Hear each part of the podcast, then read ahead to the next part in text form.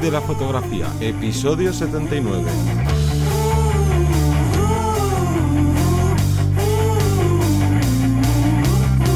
Bienvenido y bienvenida al podcast que te enseña desde cero a vivir de tu pasión, es decir, vivir de la fotografía, donde semana tras semana te explicamos todo lo referente al mundo de la fotografía como negocio.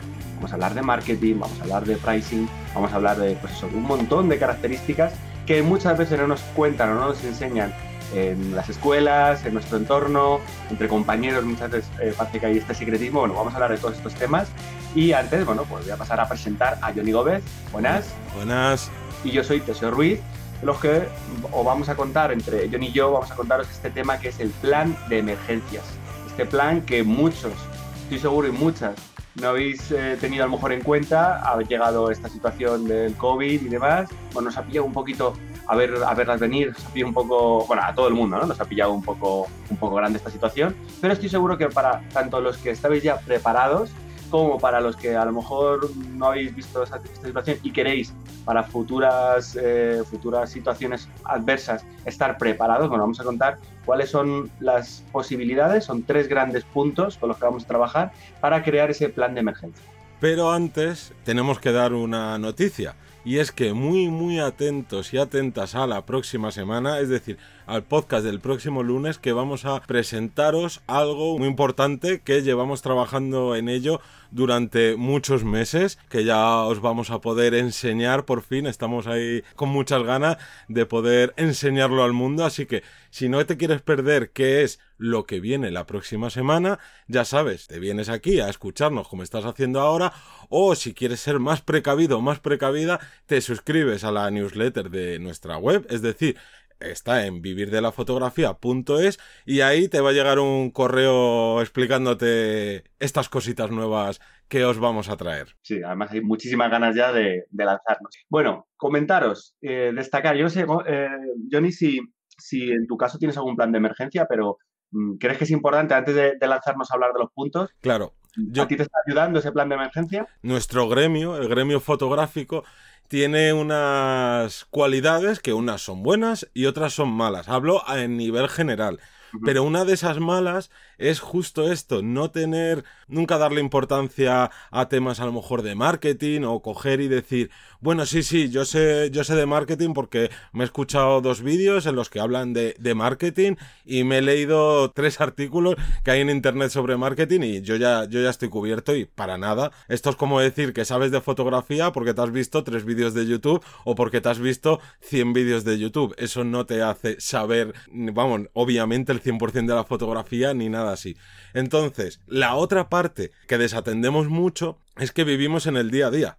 Entonces tú empiezas a buscar trabajo como fotógrafo, como fotógrafa, te empieza a ir mal. Buah, es que el mundo de la fotografía es una mierda, está lleno de gente intentando vivir de ello y no funciona. Vale. Y luego están los que sí les funciona y es como de, ah, pues no, a mí me ha funcionado y como me va bien, ah, yo ya, yo ya he hecho todo y me puedo, y me puedo quedar ahí tranquilamente. Entonces, eh, sucede esto, que obviamente lo que nos ha pasado ahora eh, nadie se lo esperaba, pero este plan de emergencia no es un tema que tengamos que, que hacer ahora porque ha pasado esto, no. Un plan de emergencia lo tenemos que tener siempre, tanto antes de esta situación como posterior. Dentro de cinco años no sabes lo que te puede pasar y nosotros repetimos siempre lo mismo. Eh, somos fotógrafos, somos fotógrafas, trabajamos con nuestras manos. Tener una mano rota, un esguince de muñeca, un esguince de pie te hace quedarte en casa sin poder trabajar y sabes que por lo menos aquí en España eh, estar de baja y ser autónomo es sinónimo de no cobrar. Entonces, tenemos que darle muchísima importancia a este plan de emergencia y es lo que vamos a hacer en este podcast, como bien has dicho, con estas tres claves que luego vamos a ir desarrollando cada una de ellas para que cualquier impacto futuro que nos pueda llegar, siempre lo minimicemos al, máximo. Correcto, como, digo, como dices tú en este caso, hay que tener claras eh, ciertas pautas para, vivir de la fotografía y una de ellas es tener esta, esta armadura. Esta, o este colchón, como se quiera, como se quiera plantear donde podamos solventar esos problemas que pueden hacer que a lo mejor llevemos varios años incluso viendo la fotografía, pero terminemos cayendo. O para los que estéis empezando, a lo mejor cualquier pequeño quiebro, cualquier pequeña situación en la que no os esperabais, os termine de, echar abajo ese, todo ese esfuerzo que habéis tenido durante meses o durante años. Entonces, para eso vamos a destacar los tres puntos. Un primer punto donde desarrollaríamos la parte de eh, la zona de confort, ¿no? Evitar eh, mantenerte constantemente en esa zona de confort. ¿Cómo puede ser esto? ¿Cómo, ¿Cómo podemos jugar con esto? Bueno, pues primer punto clarísimo es no quedarnos únicamente con lo, que, con lo que estamos haciendo y ya está. Quiere decirse, yo me acostumbro, estoy haciendo mi trabajo como fotógrafo en una, incluso en una empresa o a lo mejor como, como particular, pero estoy haciendo un trabajo y vale, pues ya tengo mi trabajo, ya estoy ganando X cantidad de dinero, no hago más ni me planteo nuevos clientes, ni me planteo nuevas alternativas, ni no hago nada más. ¿Por qué? Porque esto me está funcionando ahora. Y eso es un error. Lo que me funciona ahora ya no, no significa que vaya a funcionar toda la vida. De hecho, no nos cansamos de repetir que todos los estudios o todas las tiendas de barrio, todo este tipo de situaciones, están yendo un poco, bueno, no a pique, pero están desapareciendo precisamente por eso, porque no han sabido evolucionar, no han estado preparados para adaptarse a las nuevas tecnologías, a los nuevos cambios, a las nuevas exigencias del cliente. Y es por eso por lo que no debemos quedarnos completamente quietos y una vez hemos encontrado una beta de oro, por así decirlo, en, la pared, ya, ya, me quedo aquí. No, no. Hay que seguir dándole vueltas y ir evolucionando con el mercado. Si pudiéramos hacer un viaje al pasado, imagínate ir a cuando era el boom y que duró muchísimos años de, de todas estas tiendas y estudios que había a pie de calle y entras ahí a la tienda de cualquiera de esos fotógrafos o fotógrafas y le dices, oye, tu modelo de negocio dentro de un tiempo se va a la mierda. Pues se reiría, diría, ¿qué me estás contando? Si a mí me funciona muy bien, gano mucho dinero y fíjate que luego ha pasado. Entonces, lo que dices, muy importante salir de, de esa zona de confort, a mí me va bien. Y el siguiente punto sería tanto como si trabajas para una empresa como si eres autónomo, cuidado con tus clientes. Si tú eres de esos fotógrafos que tienes eh, dos, tres clientes que te van contratando a lo largo del año porque tienen pues una pequeña empresa o que bueno, necesitan tus servicios de una manera digamos que recurrente, claro, te va muy bien porque prácticamente tienes un sueldo fijo, algo muy raro en el mundo autónomo, pero puedes tener como tu sueldo fijo y decir, Buah, a mí me va de lujo, ¿para qué me voy a romper la cabeza en nada si yo con esto me da para vivir, para viajar, para tener caprichos y demás. Pero ¿qué pasa? Si tú tienes, digamos, por ejemplo, tres, cuatro clientes de este tipo, ¿y si uno falla? ¿Y si uno, esa pequeña empresa o lo que sea, eh, quiebra o decide llamar a otro fotógrafo, por los motivos que sean? Ahí va, pues si tienes tres clientes así, estás perdiendo un 33% de ingreso. ¿Qué haces? Y si tienes dos, porque hay muchísimos casos, incluso de que aunque tú eres autónomo, prácticamente solo trabajas para una empresa. Si esa empresa, por lo que sea, mm, decide prescindir de ti, adiós, tienes que empezar de cero. Es como si estuvieras intentando por primera vez vivir de, de tu pasión, vivir de la fotografía, como decimos aquí en el podcast.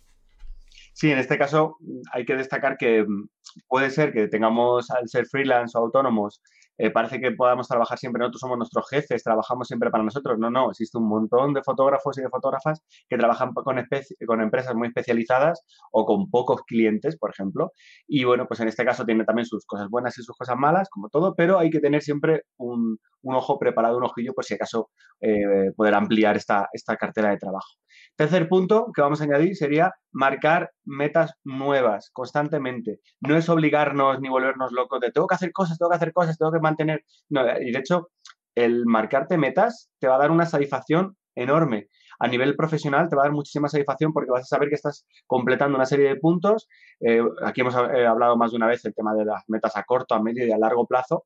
Esa repercusión que muchas veces no vamos a retribuir, ¿no? Esa, esa parte a lo mejor pues un, con un capricho, algo económico que nos podemos incluso regalar o gestionar por haber llegado a cumplir ciertas metas, como cualquier empresa eh, grande, ¿no? Que, que, da a los, a los trabajadores pues ciertos premios por, por, llegar a cumplir esas metas, por otro debería ser igual. No puede ser que digamos, venga, pues voy a intentar eh, hacer, mm, yo qué sé, tres sesiones a la semana. Vale, hago tres sesiones a la semana de lo que sea, de retrato, por ejemplo, vale, y ahí ya me quedo. No, vamos a ver si puedo ampliar, voy a ponerme una de las metas que sea ampliar los esquemas de iluminación para abarcar más tal, o perfeccionar este esquema de iluminación durante, o cada mes voy a perfeccionar un esquema, o durante X tiempo voy a seguir buscando, o sea, no hablamos únicamente de marketing, que también podría ser, vamos a seguir, voy a intentar posicionarme en la primera página eh, de Google, voy a intentar, esas son pequeñas metas o grandes metas, pero que podemos tardar más o menos. Aquí da igual, la clave que hagáis corto, medio y largo para que no se os haga tan tan pensado, ¿no? No digáis, wow, pues yo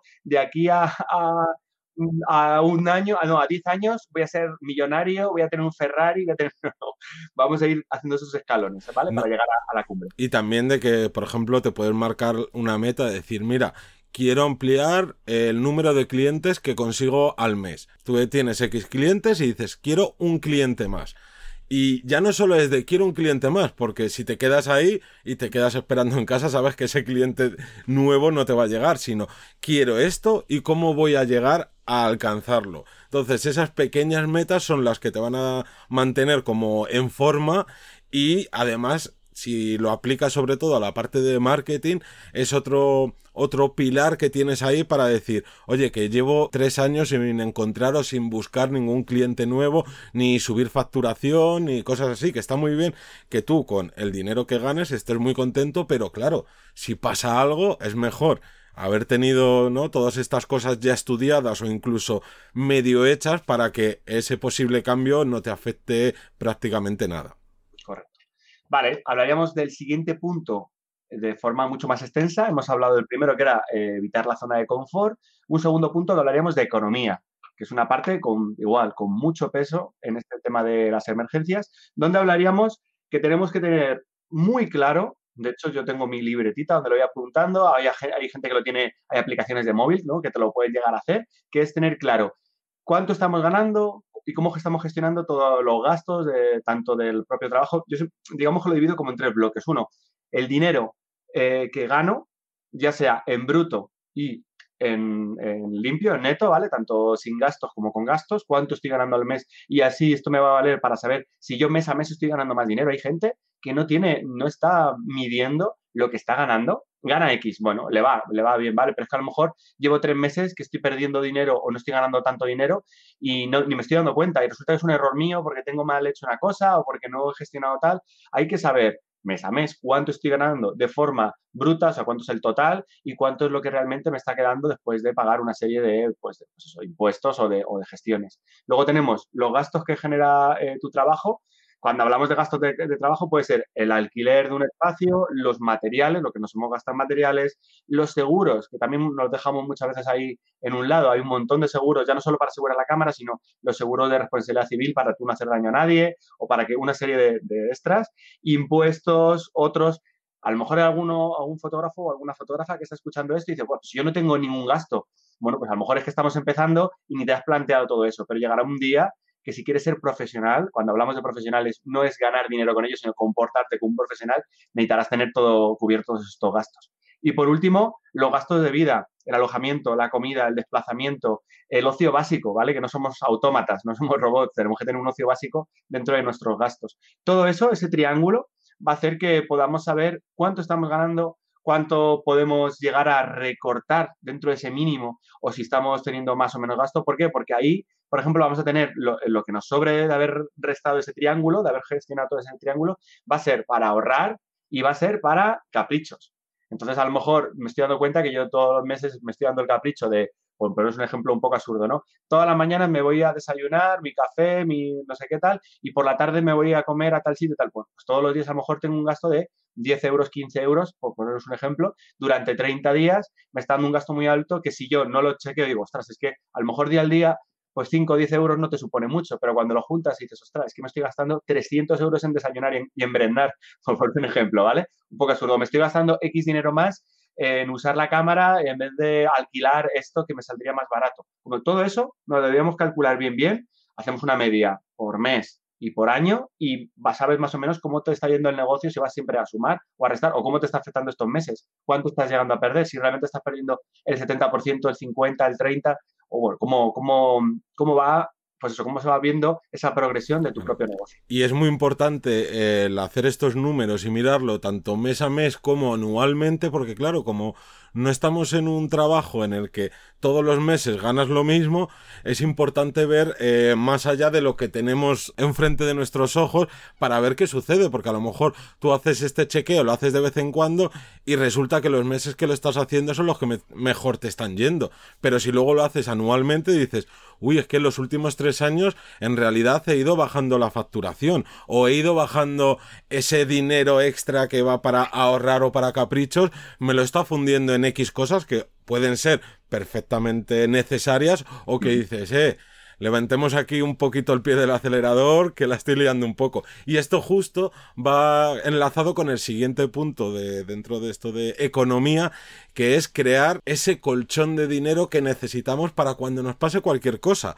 Si ahora mismo hubieras tenido este plan de emergencia y tienes ahorrado, no solo ahorrado, sino como bajo llave para no tocarlo, pues tres, cuatro, cinco meses de ese colchón de dinero que como si has hecho el paso anterior, sabrás cuántos gastos como personales tienes de comida, de alquiler, etcétera, etcétera, más lo que tienes que pagar por ser autónomo, que si los alquileres del software que estés utilizando, etcétera, etcétera, pues sabes cuánto realmente, si te tiras tú un mes sin trabajar nada, cuánto dinero tienes que pagar ese mes, aunque no estés trabajando. Entonces, ahí tú puedes coger y decir, mira, yo me voy a hacer ese colchón de tres meses, o de cuatro meses, o de seis meses. Eso ya dependiendo de, digamos, lo valiente o miedoso que, podamos llegar a ser o del dinero que podamos llegar a, ahorrar. Pero es fundamental esto porque así, de repente te fallan dos clientes y se van con otro fotógrafo, con otra fotógrafa. Oye, tienes tres meses, cuatro para eh, modificar tu conducta, tus hábitos y tienes al final de cuentas un espacio para buscarte nuevos clientes o para sobrevivir esos dos meses hasta que vuelvas a una situación normal. Y entonces todo lo que te pueda venir, por muy grave que sea, lo que decía al principio, se va a minimizar y no vamos a estar con el agua aquí al cuello. Claro. Además, si sois de los que a lo mejor no, no habéis empezado a hacer ese, ese esa cantidad, ¿no? Almacenar esa cantidad de dinero. Sí que es cierto que al principio, si sumamos muy poquito, porque mm, siempre se suele tender a hacer a lo mejor, pues, de lo que me resta completamente todo, un 5%, un 10%, una cantidad muy pequeña, claro, según vamos sumando meses, todo eso va sumando y vamos teniendo un capital, como bien decimos, de colchón. Pero si empezamos desde cero, también es buena alternativa, a lo mejor durante uno, dos, tres meses, intentar centrarnos un poquito más, darle un mayor porcentaje para nutrir a ese colchón, aunque ahora a lo mejor no es el mejor momento. Entiendo que a lo mejor ahora, por la situación en la que estamos pasando, se hace un poco más conflictivo el tener que invertir en ese colchón, pero para de cara a cuando ya empecemos a, a gestionar todo esto correctamente, es bueno intentar implementar un poquito más de ese porcentaje al inicio para engordar ese colchón y luego poco a poco, semana tras semana, ir, sumando muy, muy poquito. Yo aquí destaco que tengo muchos compañeros, pero bastantes, que aquí en, España, fotógrafos y fotógrafas, que esta situación les ha afectado bastante y no tenían este, este colchón. ¿Y qué ha pasado? Pues que a lo mejor pueden mantenerse un mes y me han dicho que después de un mes tienen que dejar de pagar el estudio o tienen que ya no pueden alquilar equipo que tenían necesitaban para eh, pues gestionar unos, unos eventos o tal y están en una situación muy dura y son profesionales muy buenos, muy potentes, que tienen muy buenos trabajos, pero claro, no han tenido este colchón que les ha podido librar de esta situación, ¿no? Y les va les va a paralizar, que es lo que nosotros buscamos, repito, con, con, esto. Y esto lo enlazamos con el último punto dentro de esta parte de economía, y es que otro de esos hándicaps que se suele ver dentro del mundo de la fotografía es que todo ese dinero extra que hemos dicho que cuando hacemos todos los números de este triángulo de gastos y demás, te queda, al final, te quema las manos. Y como te quema en las manos, más o menos está la gente que es de, bueno, lo gasto en ocio, ya puedan ser viajes, ya pueda ser el ocio que a cada uno le guste, pero una gran mayoría es de, no, en equipo. Y es que necesito una mochila mejor, porque esta, que no me ha dado nunca un problema, pero es que mira, esta otra resulta que tiene un compartimento más, por poner un ejemplo tonto. O esta que tiene esta funcionalidad extra que no me sirve realmente ni me va a quitar de poder trabajar ni nada, pero la necesito. Y este trípode que, mira, es que me duele mucho la espalda. El trípode que tengo pesa X kilos y este pesa 200 gramos más. Que cuesta tres veces más, me da igual, yo me lo compro. O en las cámaras, que es donde más dinero al final se suele gastar uno, y es de, no, no, O sea, por ejemplo, ¿no? El momento que estamos viviendo actualmente con este salto de, cámaras reflex, las cámaras sin espejo. Y claro, ves las novedades que tienen algunas cámaras sin espejo y es de, no puedo vivir sin ellas. Oye, si llevas cinco años viviendo de la fotografía, ¿cómo que no puedes vivir sin ellas? Que tienes todo ese colchón que ya hemos dicho antes y quieres renovarlo, genial, pero de nada te sirve esos ahorros, gastártelos en la nueva Canon que vaya a salir, en la última Sony, en la última Nikon, me da igual, si luego sucede cualquier cosa y te quedas con tu cámara en tu casita, bien arropado ahí por las noches, qué bonita es, que, cómo mejoraba mi cámara anterior, pero resulta que esta es una situación muy compleja a nivel económico por no tener ese colchón. Entonces, mucho cuidado con no gestionar bien este dinero extra que te quemen las manos y es mucho más importante que te tires un año más con tu cámara, con la que has estado trabajando durante mucho tiempo y puedas tener o ahorrar ese, ese colchón que no ahorrar y verte en la situación que acabas de, nombrar hace, hace un minuto.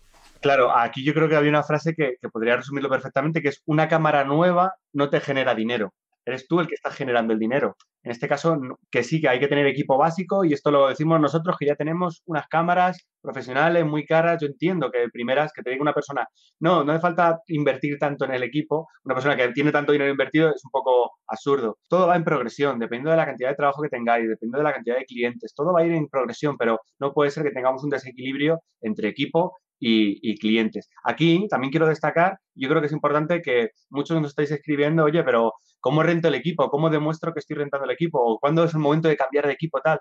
Creemos que, ponemos un momento, un asterisco aquí, creemos que también aquí puede ser interesante crear un podcast solo de cómo rentabilizar tu equipo, cómo saber que tu equipo está rentabilizado, cuándo hacer el cambio de equipo. No sé si comentarnos aquí eh, en las opciones que tengáis si os parece interesante para, para decirlo, comentarlo, crear un podcast exclusivo para eso, para cómo rentabilizar el equipo.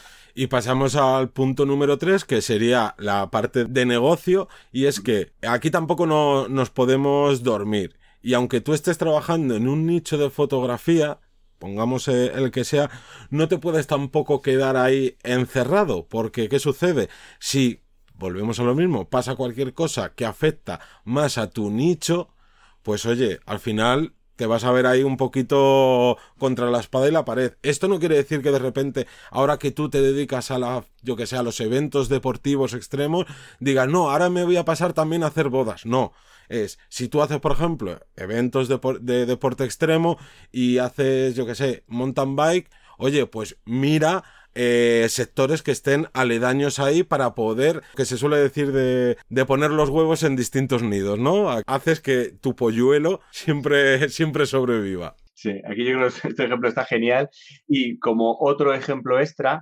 añadiríamos el siguiente punto que sería el seguir formándote y darle importancia al marketing, porque tú puedes tener todas esas referencias, pero si no nos actualizamos, si no nos formamos, sobre todo si no le damos importancia al sitio, a la localización, al, más que a la localización, a cómo estamos gestionando toda esa parte de nuestra marca personal, de nuestra web, de un montón de características. Pensamos que el marketing es solo, venga, voy a buscar el anuncio, voy a hacer un anuncio en Facebook eh, porque he visto un tutorial de cómo hacer anuncios y venga, me lanzo a ello de cabeza, sin mirar estadísticas, sin entender realmente lo que es el marketing.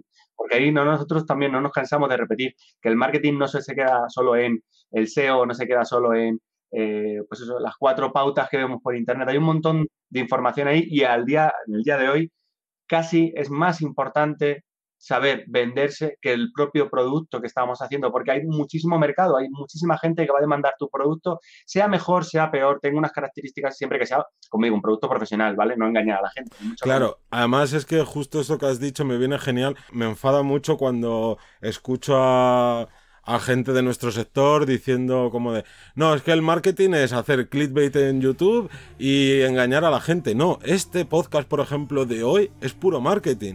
Es tener un plan de emergencia para tu empresa. El marketing no es, como bien has dicho, solo poner anuncios o engañar. No, no, no. Es que si engañas, pues te puede durar un tiempo, pero tarde o temprano te vas a ir a tomar por saco. Por tanto, el marketing es saber eh, mantener tu negocio, eh, gestionarlo y todas estas partes que son fundamentales y que dentro de la fotografía como dentro de cualquier disciplina o trabajo artístico, siempre se le tiene como muy apartado, que es el patito feo, el de, no, no, yo soy artista, a mí las demás cosas me aburren o, me dan igual o no sé qué, y es como ya la diferencia de saber y controlar de marketing es que tu negocio siga adelante o que tu negocio no funcione nunca y esto que es tu pasión se quede en un simple hobby que es perfecto, o sea, no tiene nada de malo que tu pasión la hagas por el mero hecho de hacerla, pero si quieres convertir tu pasión en tu trabajo, tienes que, aprender de marketing sí o sí. Yo creo que aquí se ya las últimas pautas. No sé si quieres añadir algún detalle más. No, yo creo que además llevamos ya bastante tiempo, que últimamente nos, nos, enrollamos demasiado. Así que nos despedimos, como siempre, daros las gracias por todos los comentarios, likes, bueno, por escucharnos en general en todas las plataformas, Spotify, iTunes, YouTube o desde nuestra propia web, vivir de la fotografía. Es, y te recuerdo que el próximo lunes a las 7 de la mañana desvelamos el notición y nada, que nos vemos la próxima semana o nos escuchamos más bien. Venga, hasta luego. Chao. Adiós.